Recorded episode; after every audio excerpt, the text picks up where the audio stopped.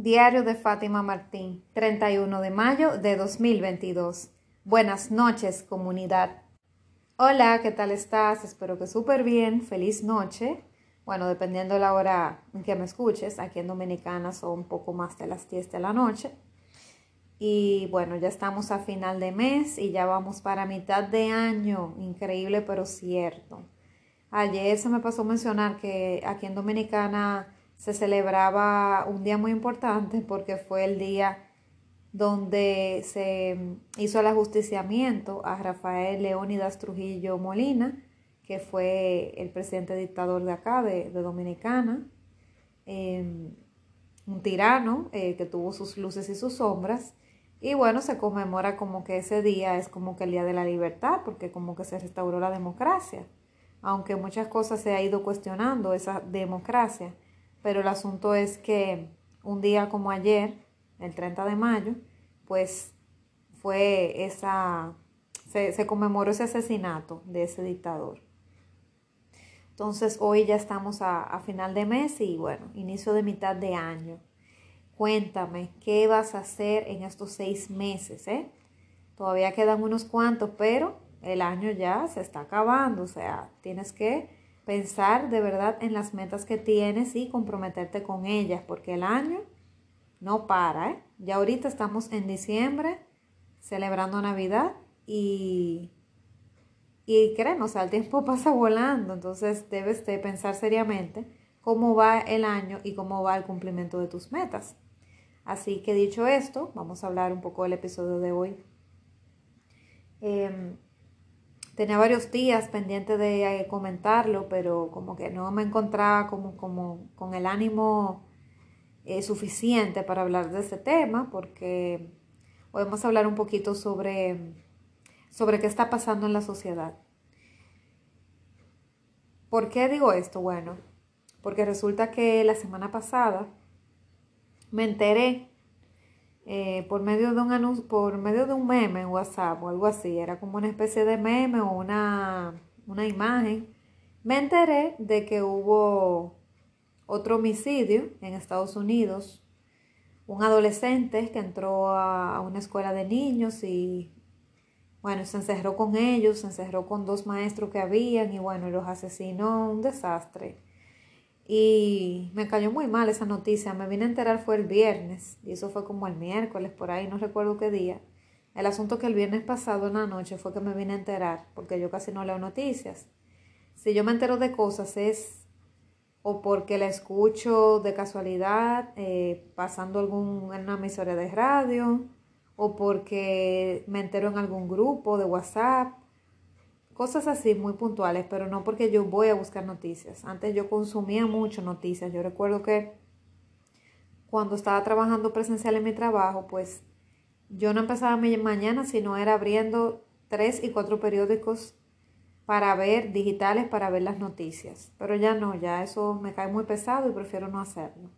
Pero el asunto es que sí, vi que había un joven que se llama Salvador Ramos, se llamaba, y, y ese joven de 18 años, pues lo que pidió para celebrar su cumpleaños fue eso, o sea, él, desde que cumplió 18 años, que ya era mayor de edad, pues lo primero que hizo fue ir a, a una tienda de armas a comprar escopetas y muchísimos tipos de cargadores y pistolas y escopetas y de todo.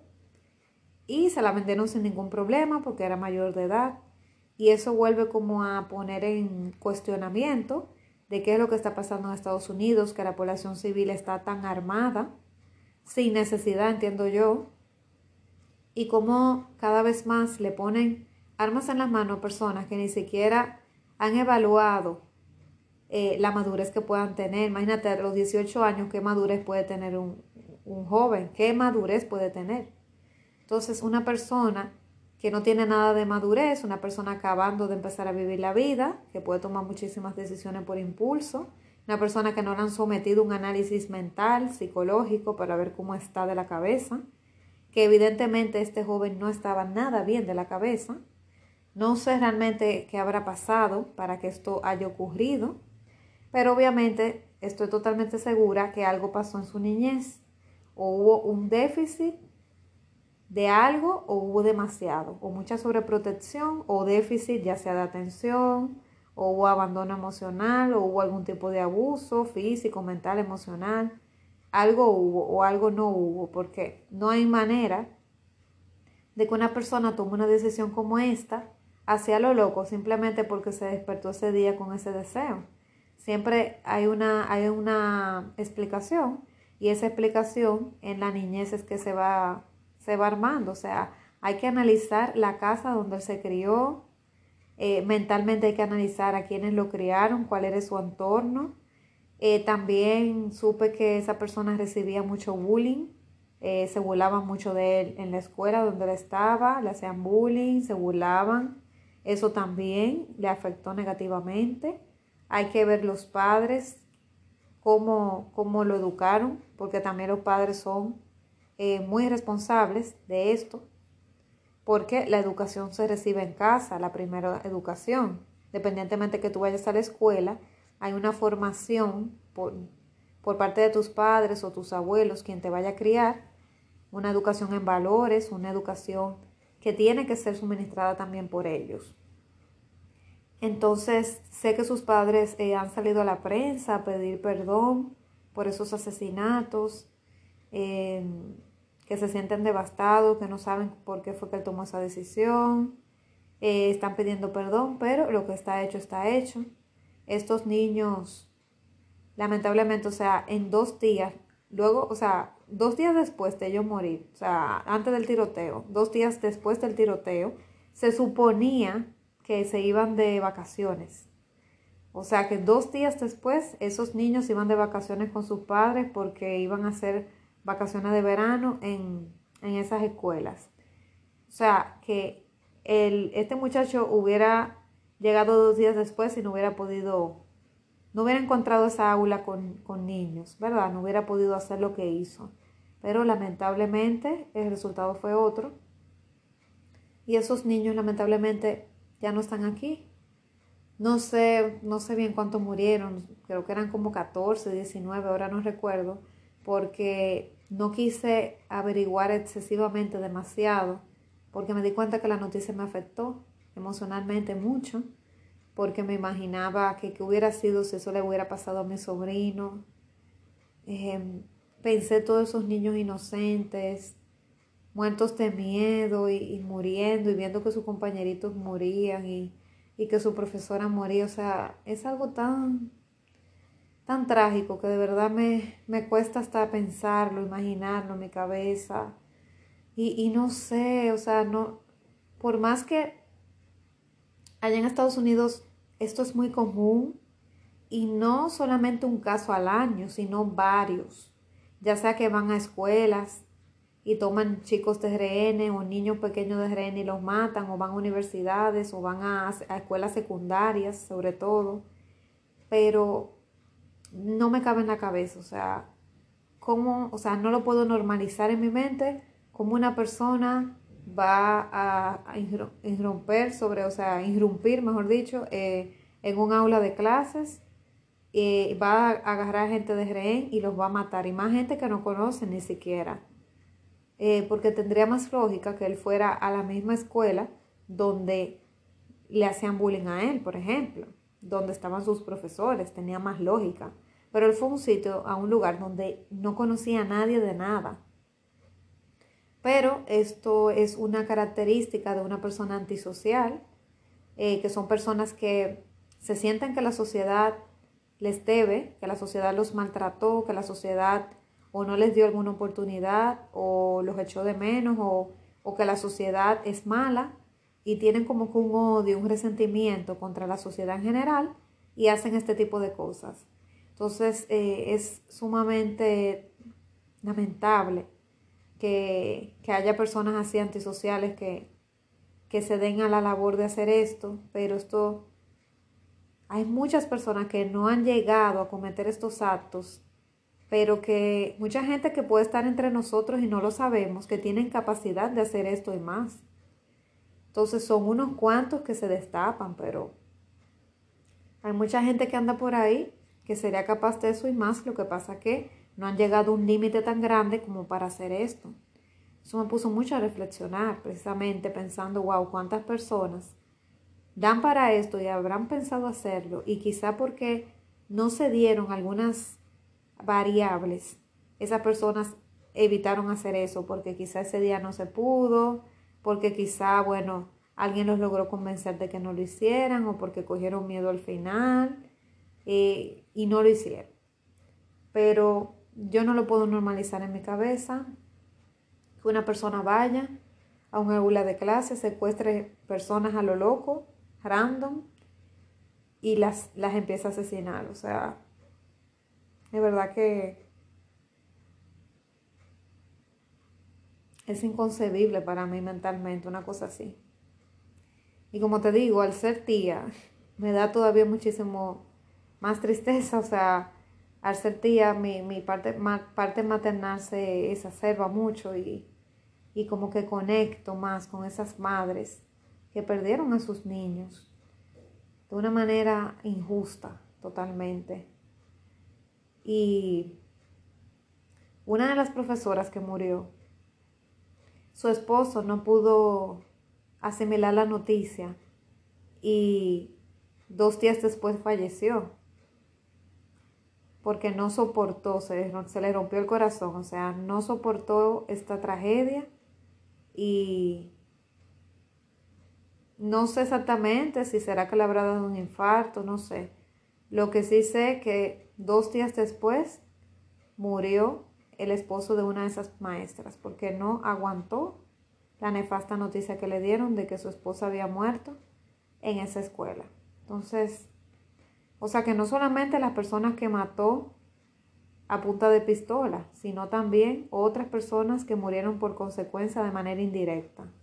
Más todos los corazones de los familiares de esos niños que, que ahora lloran esa partida tan terrible. O sea, y eso pasa varias veces al año. No, y no en un solo estado, en varios estados. Y veo que esto es reiterativo y si no es solo en Estados Unidos, yo diría, yo diría que solamente pasa allá. Si pasa en otro lugar, pues no me entero. Pero es algo como que es un mal de Estados Unidos esto de que la población civil anda armada de una manera que no hay como reglamentación o se hacen los locos. Y, y la gente anda así como que no importa quién, o sea, te venden un arma como que te están vendiendo una caja de chicle eh, no hay mucho control de nada, todo el mundo tiene acceso a eso, la población toda está armada y pasa ese caso de estos, eh, cualquier, cualquier psicópata de eso porque no se sabe a quién se le está vendiendo el arma, tiene, se arma y comete una desgracia. Y, y cada vez son más jóvenes los, los que hacen esto. O sea, cada vez más, menos con menos edad. Y, wow, es algo que me rompe el corazón y, quería comentarlo en el podcast porque yo quisiera saber dónde rayos va la sociedad, hacia dónde nos dirigimos. O sea, venimos de una pandemia, dos años de encerramiento, de incertidumbre, de no saber qué iba a pasar, de preparar vacunas corriendo, em, de querer abrazar a nuestros familiares y ahora ya como que todo está normal y están como que las mismas desgracias y peor porque hasta nos fuimos en guerra y, tenemos también a la puerta, eh, a la vuelta de la esquina tenemos, Dios no lo quiera, pudiera ser hasta otra tercera guerra mundial, o sea, ni, siquiera como que el COVID nada más, sino una tercera guerra mundial que ojalá que no suceda nunca, pero eh, las posibilidades existen. Entonces yo pensaba que luego esta pandemia como que la población mundial iba a reaccionar Así como yo también reaccioné sobre muchas cosas de mi vida y he empezado a vivir una vida nueva, yo pensaba que muchas otras personas iban a hacerlo y lo han hecho, pero no la proporción que me imaginaba. Entonces, hay una gran proporción que sí, que está creciendo, que está evolucionando para bien, que está ayudando a otros, que está siendo una mejor persona. Pero hay otra parte que lo que hizo fue que se puso peor y entonces ahora están en guerra, son personas bélicas, eh, siguen sucediendo muchas desgracias. Y no es que no van a suceder, porque verdad, la vida no se acaba, siempre van a haber asesinatos, van a haber robos, van a haber secuestros, esas cosas van a existir.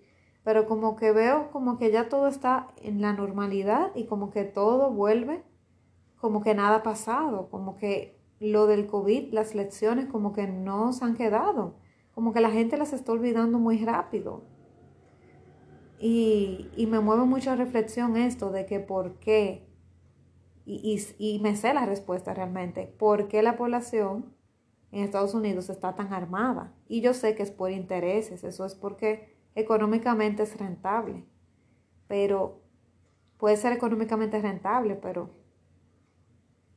hay que cuestionar en manos de quiénes están esas armas y el daño tan grande que causan. Porque pueden en algún momento defender a alguien, pero en otro momento, como este que ocurrió, son una total desgracia para personas que ni siquiera habían prácticamente empezado a vivir. No se merecían esa muerte injusta. Y eso se repite y se repite y se repite y como que no se toman medidas, como que todo sigue igual, o sea, no entiendo, no entiendo de verdad. Cuánta inconsciencia, o sea, de verdad que no, no me cabe en la cabeza, no me cabe como que no han creado más requisitos para ponérselo más difícil para que las personas saquen armas. No se han preocupado por realmente hacer una, una evaluación psicológica decente a alguien y vendérselo a personas tan jóvenes, porque aunque tú tengas 18 años, que tú puedas ser considerado adulto en varios estados allá, hay algunos que son a los 21 pero que tú seas considerado adulto en ese estado específico que te la vendan, o sea, nadie a sus 18 años tiene su cerebro totalmente completo. Las personas precisamente el cerebro lo desarrollan totalmente es a los 21 años. Por eso tiene lógica lo de la mayoría de edad a los 21, porque es cuando el cerebro ya se desarrolla totalmente. Antes de ahí, todavía es como si tú fueras un adolescente todavía. Entonces, por eso hay muchos lugares donde consideran que tú con 18, 19 años eres un adolescente y la adultez no la ven hasta los 21. Y es por eso, porque todavía tu cerebro no se ha terminado de desarrollar, puedes tomar decisiones eh, de que supuestamente tú estás consintiendo, pero tú no estás consciente del grado de daño que pueda ocasionarte u ocasionarle a otros, ni tomar decisiones suficientemente maduras y pensadas.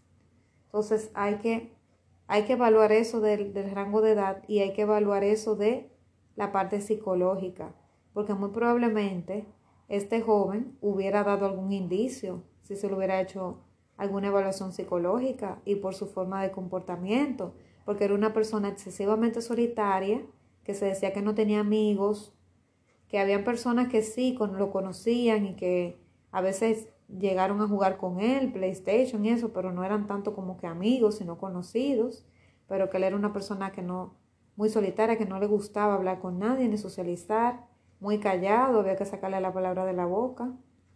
Pero sin embargo daba indicios porque en su Facebook y en su Instagram publicaba eh, fotos de armas cuando las compró.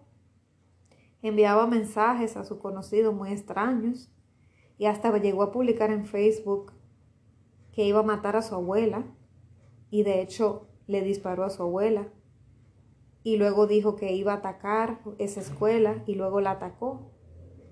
Y entonces él hasta publicó todo lo que iba a hacer. Entonces, él dejó evidencia en las redes sociales incluso. Quizá nadie se lo esperaba, quizá la gente pensaba que, que era un relajo, pero de verdad lo hizo.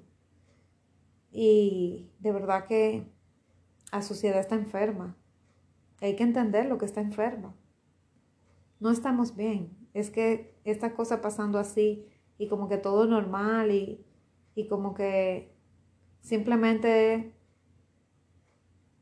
tomar medidas, matar al, al, sospechoso porque lo mataron. Ellos encuentran que simplemente con matarlo ya todo se resolvió, pero van a aparecer 100, 200 más como ese, como ese joven. Él es solamente una ficha. Con solamente matarlo a él no se resuelve todo el problema. El problema no está en, en el resultado, está en la raíz. Entonces tú matando, rompiendo, matándolo a él y tirando esa cabeza por el piso de esa persona que estás matando, ese asesino, tú no resuelves la raíz del problema, la enfermedad va a seguir. Es como cuando un médico vive medicando a un paciente diciéndole, mire, bebe esto, beba, beba lo otro, beba lo otro, pero no busca la raíz de dónde viene ese problema de ese paciente. El paciente se va a pasar apagando fuego toda la vida, bebiendo una pastilla para apagar algo, pero nunca va a ir a la raíz y nunca se va a sanar. Y la mayoría de las enfermedades están en la mente, de hecho. Y la enfermedad de este joven estaba en su mente y la sociedad tiene la mente muy enferma y no estamos trabajando por eso. De hecho, he criticado aquí en el podcast de que no se le da la importancia a la salud mental que se le debe de dar. La salud mental se tiene al menos.